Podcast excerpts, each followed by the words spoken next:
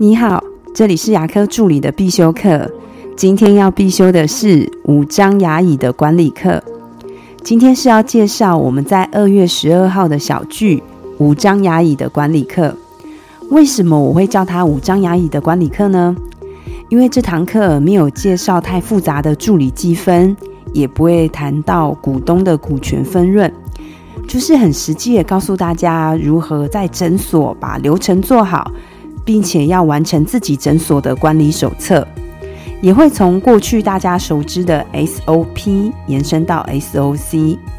在过去，我们教育助理会比较侧重在 SOP，也就是跟专业有关的跟诊流程，就像 OD 的流程，OD 要准备什么，类似里面的内容，但就比较少教育助理到 SOC。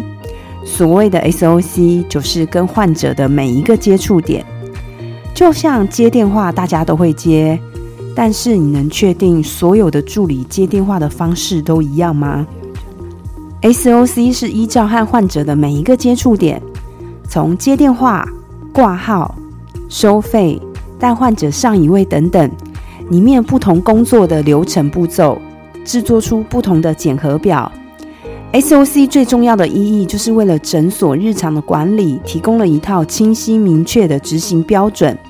新手助理只要按着 SOC 手册上的规范去操作，就能保证不会出错。所以，无论诊所规模的大小，都应该建立一套适合自己诊所的 SOC 标准，这样比较能确保服务的品质与稳定性，减轻管理者和管理训练助理的压力。你有想过，如果患者问哪位医师看的比较好，助理们会怎么回答吗？患者问美学补牙跟健保补牙的差异，助理们又会怎么跟患者说明呢？不同诊所的 SOC 是不可能通用的。如果你也想要确保助理工作的一致性，让管理流程变得轻松又容易，你一定要制作一本属于自己诊所的 SOC。小剧都是小班制的，目前还有两个名额，详情请看下方的链接。我的分享就到这边。如果你对牙科管理、自费咨询跟助理培训有任何问题，欢迎留言给我，或者是在龙语牙体技术所的粉丝专业可以找到我。下次再见了，拜拜。